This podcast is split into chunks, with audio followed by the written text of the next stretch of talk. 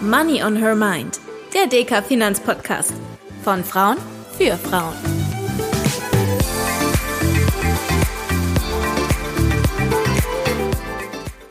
Hallo und herzlich willkommen zu einer neuen Folge von Money on Her Mind, dem DK-Podcast von Frauen für Frauen. Heute wollen wir uns einem anderen wichtigen Thema widmen, das wir eigentlich angehen sollten, bevor wir überhaupt das erste Mal unser Geld investieren, nämlich uns einen Überblick über unsere eigenen Finanzen zu verschaffen. Wir sprechen heute deshalb darüber, wie wir das am besten tun, was es bei der Budgetplanung zu beachten gilt und hoffentlich haben wir auch den ein oder anderen hilfreichen Tipp für euch. Deshalb wieder an meiner Seite Dr. Gabriele Wiedmann, DK-Volkswirtin und Rohstoffexpertin. Schön, dass du da bist. Hallo Tanja, ich freue mich, dich zu sehen.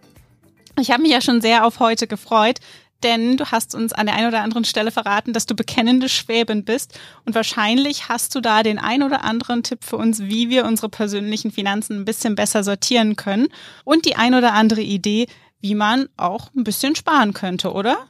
Also ich selbst habe ja wirklich einen sportlichen Ehrgeiz, unter anderem beispielsweise mit dem Fahrrad zu fahren statt mit dem Auto, um zu sparen. Und ich hoffe, das sind ein paar Tipps für euch dabei. Ja. Und das ist ja nicht nur gut zum Sparen, sondern auch für die Fitness. Also gleich doppelt gewonnen. Da hast du wohl recht. Also bevor ich mich mit meiner Geldanlage befasse, da ist es ja super wichtig, dass ich erstmal einen Überblick bekomme, was ich überhaupt habe, wie sieht meine aktuelle finanzielle Situation aus, was sind da die ersten Dinge, die ich mir anschauen muss? Und gibt es irgendwas Besonderes zu beachten, wenn ich das erste Mal so eine Aufstellung machen will? Viele sagen ja, wenn man sich um sein Geld kümmert, dann soll man zuerst mal schauen, was man so hat an Vermögen. Aber das würde ich jetzt heute gar nicht mal so groß ins Schaufenster stellen, Tanja, sondern lass uns lieber überlegen, wie es so ist mit diesen Einnahmen und Ausgaben. Also wenn ich mir jetzt überlege, ich will was tun für meine Finanzen und will mir den Überblick verschaffen, dann überlege ich mir ja zuerst mal und stelle zusammen, was habe ich jeden Monat an Einnahmen, was kommt rein? Also gehe ich arbeiten, habe ich ein Arbeitseinkommen, kriege ich staatliche Unterstützung, habe ich BAföG oder zahlen mir noch meine Eltern oder mein Partner Geld. Alles, was Einnahmen ist, das stelle ich auf die eine Seite. Meinen Einnahmen stelle ich dann meine ganzen Ausgaben und im ersten Schritt ist zuerst mal die Fixkosten gegenüber. Da ist im Normalfall der größte Block die Miete. Und dann haben wir Telefon, dann haben wir irgendwelche Abos, die wir normalerweise massenhaft haben, Stromrechnung und so weiter. Und im Normalfall gehen auch monatlich Versicherungen weg. Und all diese fixen Kosten ziehe ich zuerst erstmal von meinen Einnahmen ab und schaue, was dann übrig bleibt. Und wenn wir uns jetzt diese Kosten anschauen, die ja relativ berechenbar doch sind, diese Fixkosten, die immer wiederkehren, dann müssen wir jetzt, glaube ich, zu dem Geld kommen, was dann sozusagen übrig bleibt, weil da müssen wir ja trotzdem noch weitere essentielle Dinge von bezahlen, bevor wir jetzt uns die Freizeit anschauen können und all die schönen Dinge des Lebens, sondern wir brauchen ja auch noch Essen und solche Dinge. Also da ist es schon ein bisschen schwieriger, finde ich, den Überblick zu behalten, oder? Das ist nicht überschaubar aus dem Stand, würde ich sagen. Und das sehen wir auch nicht an unseren Kontoauszügen oder an irgendwelchen Kreditkartenabrechnungen, sondern da lohnt sich tatsächlich mal eine Zeit lang ein Haushaltsbuch zu führen, wo wir dann sammeln die ganzen Einkaufsbelege, wo wir zusammenstellen, jeden Abend uns hinsetzen und zusammenschreiben, wofür habe ich heute Geld ausgegeben, wo ist das Geld hingegangen und ich verspreche euch, ihr werdet staunen. Mir ging das auch so. Ich habe das in meinem Studium gemacht, dass ich gedacht habe, boah, an welchen Stellen manchmal Geld weggeht und wie viel das dann noch am Ende ist. Und eben zuerst mal das Lebensnotwendige, das Essen, das Bekleidung kaufen und dann die schönen Dinge und am Ende dann festzustellen, hoppla, da ist dann doch weniger Geld am Ende des Monats übrig, als ich gehofft hatte. Und falls ihr so wie ich nicht so richtig warm werdet mit einem ja, haptischen Haushaltsbuch mit Zettel und Stift, so wie Gabriele das beschrieben hat, dann kann ich euch beruhigen. Es gibt nämlich auch eine ganze Menge kostenfreie Tools, Apps, Websites, wo ihr das auch elektronisch machen könnt, zum Beispiel bei eurer Sparkasse. Da gibt's verschiedene Möglichkeiten, wie ihr eure Ausgaben am besten tracken könnt. Aber da gibt's bestimmt noch mehr Aspekte, an die wir jetzt noch nicht gedacht haben, Gabriele, oder? Also gerade das mit dem und wo kann ich dann sparen? Das ist ja diese Stelle, wo ich dann anfange, wenn ich dieses Haushaltsbuch elektronisch oder mit Zettel und Stift führe, wo ich dann anfange zu überlegen, und wo kann ich sparen? Also wo schaffe ich es, dass ich mehr am Ende übrig habe, um mir ein Vermögen anzusparen? Und da möchte ich einfach so ein paar Tipps mal geben, ein paar Anstöße, wo man überall was machen kann. Also wir fangen schon mal an beim Essen, also dem Lebensnotwendigen. Überlegt euch doch mal, oder schaut euch mal an, was ihr an Essen wegwerft. Kauft vielleicht ab und zu ein bisschen weniger, geht öfter einkaufen und werft dafür weniger weg. Da kann ich sparen. Ich kann auch schon bei den Fixkosten anfangen und mir überlegen, brauche ich all die Abos, die ich habe, brauche ich wirklich alles, gerade in jetzt einer Phase vielleicht, wo ich nicht so viel Geld habe. Ich kann das ja wieder machen, wenn mehr Geld da ist, wenn ich mehr Einkommen habe. Abos vielleicht ein bisschen weniger. Auch dieser große Geldfresser Auto ich glaube, da gibt's viel mehr Menschen, die eigentlich gar kein Auto brauchen und ohne Auto es schaffen würden. Ist ein bisschen mühsamer, wie du es vorhin gesagt hast, macht dann aber auch gesünder, wenn ich mehr zu Fuß gehe und mehr mit dem Fahrrad. Aber wenn man bedenkt, was allein die Versicherung kostet, die Benzinkosten, diese laufenden Ausgaben, da kann man einiges sparen. Und dann am Ende, wenn wir Frauen da miteinander reden, wir kaufen ja klischeemäßig gerne Schuhe und gerne Handtaschen auch da vielleicht ab und zu mal denken, nee, kaufe ich mir jetzt nicht, gönne ich mir später, wenn ich mehr Geld habe, aber das, da spare ich mal und das lege ich mir zurück, auf dass ich in Zukunft eben auch nicht in Notlagen komme. Also das mit den Abos, da kann ich mich definitiv auch an die eigene Nase fassen. Braucht man die dritte Streaming-Plattform wirklich? Ich glaube, das schaue ich mir zu Hause auch nochmal ganz genau an. Und ich finde es auch interessant, dass du die Kleidung ansprichst, weil ja, wir Frauen shoppen klischeemäßig hin und wieder gerne. Aber ich glaube, eine Sache, auf die man auch achtet, ähm, wenn man vielleicht auch ein bisschen älter wird, ist dieses ähm, sogenannte Cost per Wear. Also vielleicht warte ich ein bisschen länger, kaufe mir ein qualitativ hochwertigeres Stück, das ich dann aber auch länger habe und das dann auf die Jahre gesehen eigentlich günstiger ist, als wenn ich mir viele verschiedene ein bisschen billigere Teile hole, die ich dann eben nur eine Saison antrage, solange sie in sind und dann ähm, hängen sie in meinem Schrank und ich gucke sie im Zweifelsfall nicht mehr an. Eine Sache, die wir vielleicht auch noch kurz besprechen sollten, ist, bevor ich dran denken kann, mit dem Sparen anzufangen, ist ein wichtiges Thema ja auch noch, dass ich Kredite, die ich vielleicht noch aus dem Studium habe, Altlasten erstmal begleiche, weil das wahrscheinlich die beste Variante ist, auf Dauer ein bisschen Geld einzusparen. Und zwar egal, wie viel ich auf mein Erspartes beim Vermögen anlegen, Rendite kriege, ja, es ist wirklich sinnvoll und gut, zuerst mal Kredite abzubauen. Gerade was man ja oft macht, ähm, dass man auf dem Girokonto ein Minus stehen hat, das unterschätzen wir alle, wie viel das an Zins kostet. Also schaut zuerst mal drauf, dass ihr auf dem Girokonto ähm, auf null, mindestens auf null seid im Positiven, dass da die Schulden weg sind, dass ihr aber auch solche Ratenkredite größere Kredite, dass ihr schaut, dass ihr die schnell abbaut und dann erst im nächsten Schritt anfangt, euer Vermögen aufzubauen. Bei diesem Stichwort Schulden, es gibt ja heutzutage die Möglichkeit, dass man sich alle möglichen Dinge kauft und dann zuerst mal einfach kriegt und dann pro Monat sieben, acht Euro abzahlt. Ob das jetzt ein Handy ist oder ein neues Möbelstück oder irgendwelche tollen elektronischen Geräte, gibt's ganz oft die Angebote für nur fünf Euro monatlich.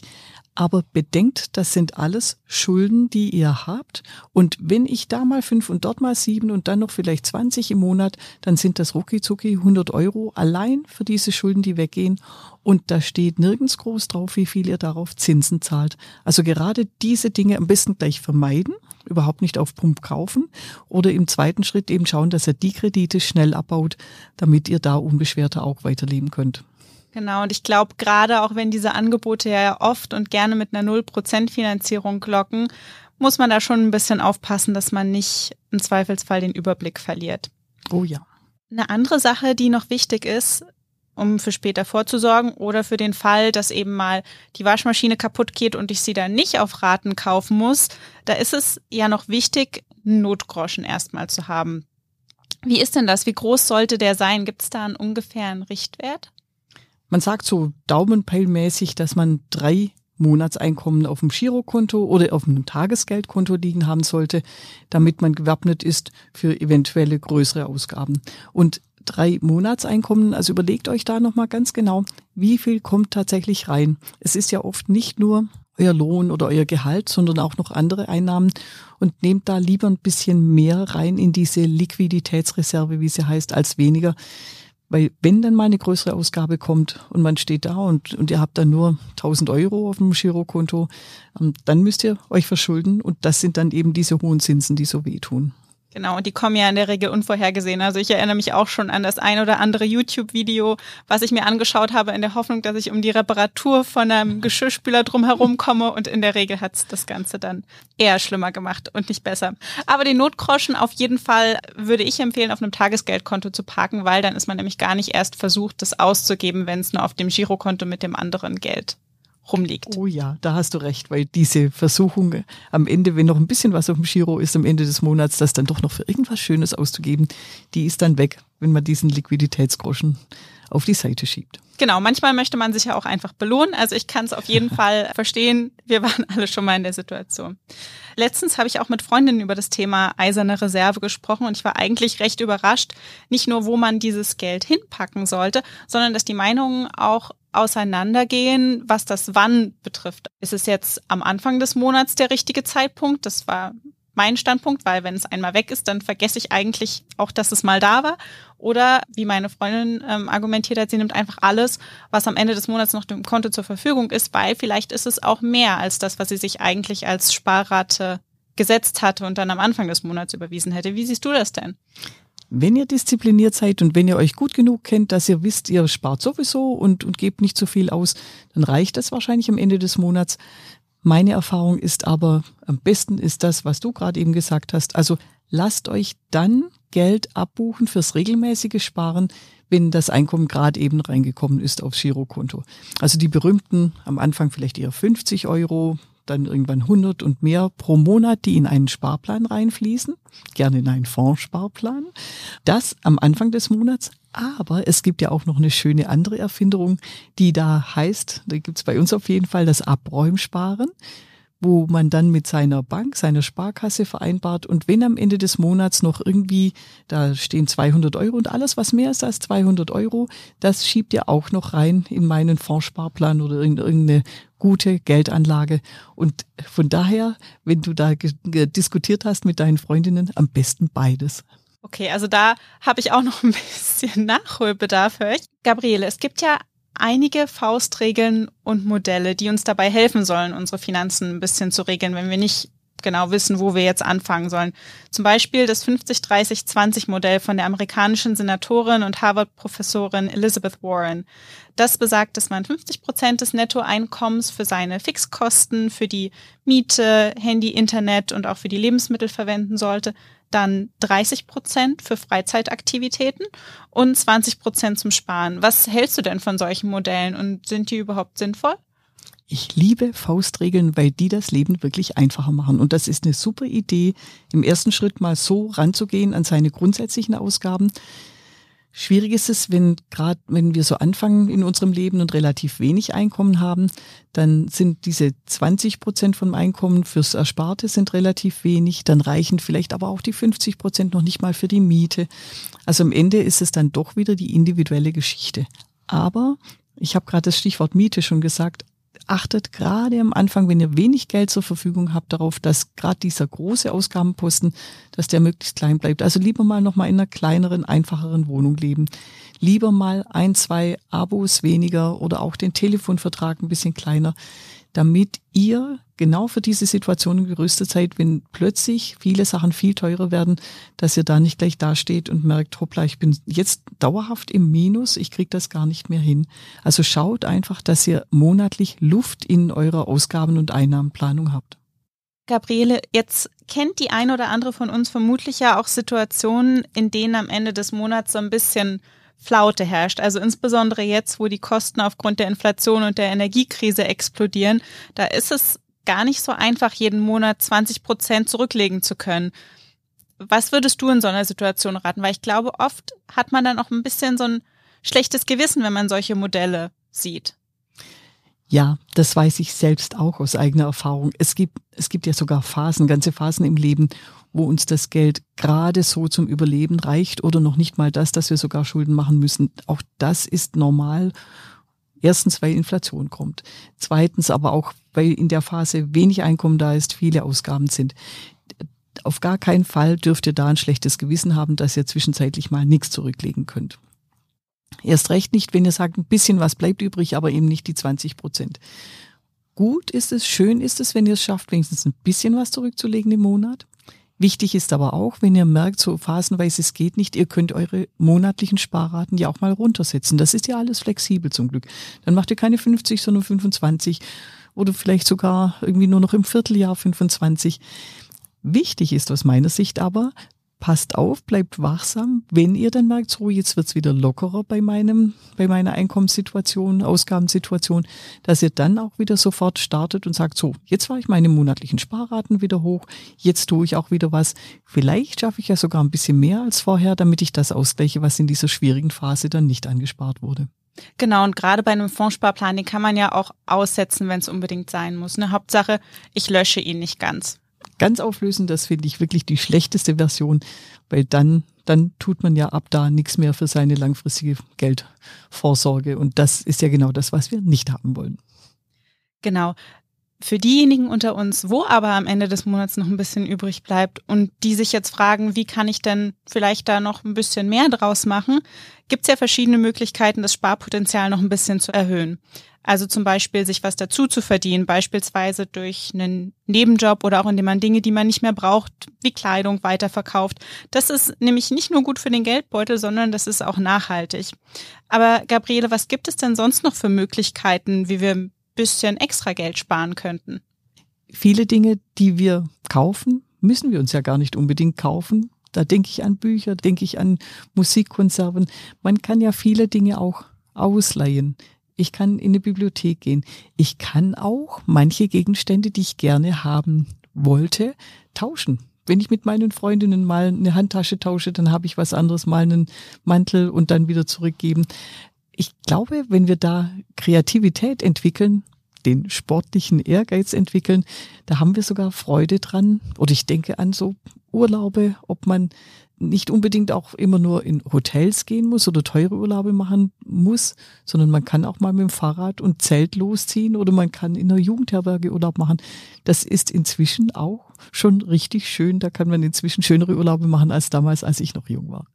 Genau, eine Sache, die gerade ich jetzt so während der letzten zweieinhalb Jahre festgestellt habe, ist auch, dass Urlaub in Deutschland eigentlich gar nicht so verkehrt ist und man nicht immer unbedingt in die weite Welt hinaus muss. Eine andere Sache, die mir persönlich noch geholfen hat, ist, ich versuche meine Frust- oder Belohnungskäufe, wenn man nach der Arbeit mal denkt, ach, heute war, heute war wieder so ein Tag, ich ziehe nach dem Büro nochmal los in die Stadt und kaufe mir irgendwas Schönes. Wenn man die einfach nochmal eine Nacht überschläft, sich am nächsten Tag fragt, brauche ich das Ding jetzt wirklich? In der Regel ist die Antwort in meinem Fall zumindest darauf nein. Und äh, auch das hat geholfen, die ein oder andere unnötige Ausgabe einzusparen. Aber ich merke auch, bei mir gibt es an der einen oder anderen Stelle noch ein bisschen Einsparpotenzial. Und ich werde auch zu Hause direkt mal schauen, ob es da nicht doch das ein oder andere gibt, was man optimieren kann. Ich hoffe, dass für euch die Folge genauso hilfreich war wie für mich und ihr fühlt euch bereit, auch mal wieder euch ein bisschen intensiver mit euren Finanzen zu beschäftigen und vielleicht, auch wenn ihr es eine Weile nicht gemacht habt, mal wieder auf eure Ausgaben zu schauen.